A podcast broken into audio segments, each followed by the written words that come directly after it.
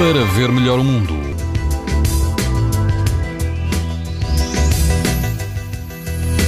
Amanhã, todo o país vai apresentar risco muito alto de exposição à radiação ultravioleta, incluindo a Madeira. No grupo ocidental dos Açores, o risco será moderado.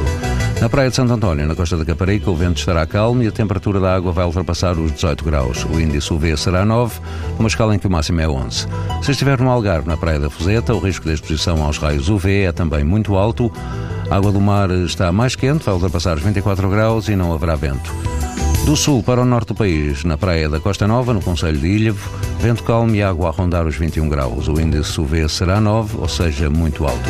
Pode ouvir estas informações no site da, TF, da TSF e também em podcast. Para ver melhor o mundo, uma parceria Essilor-TSF.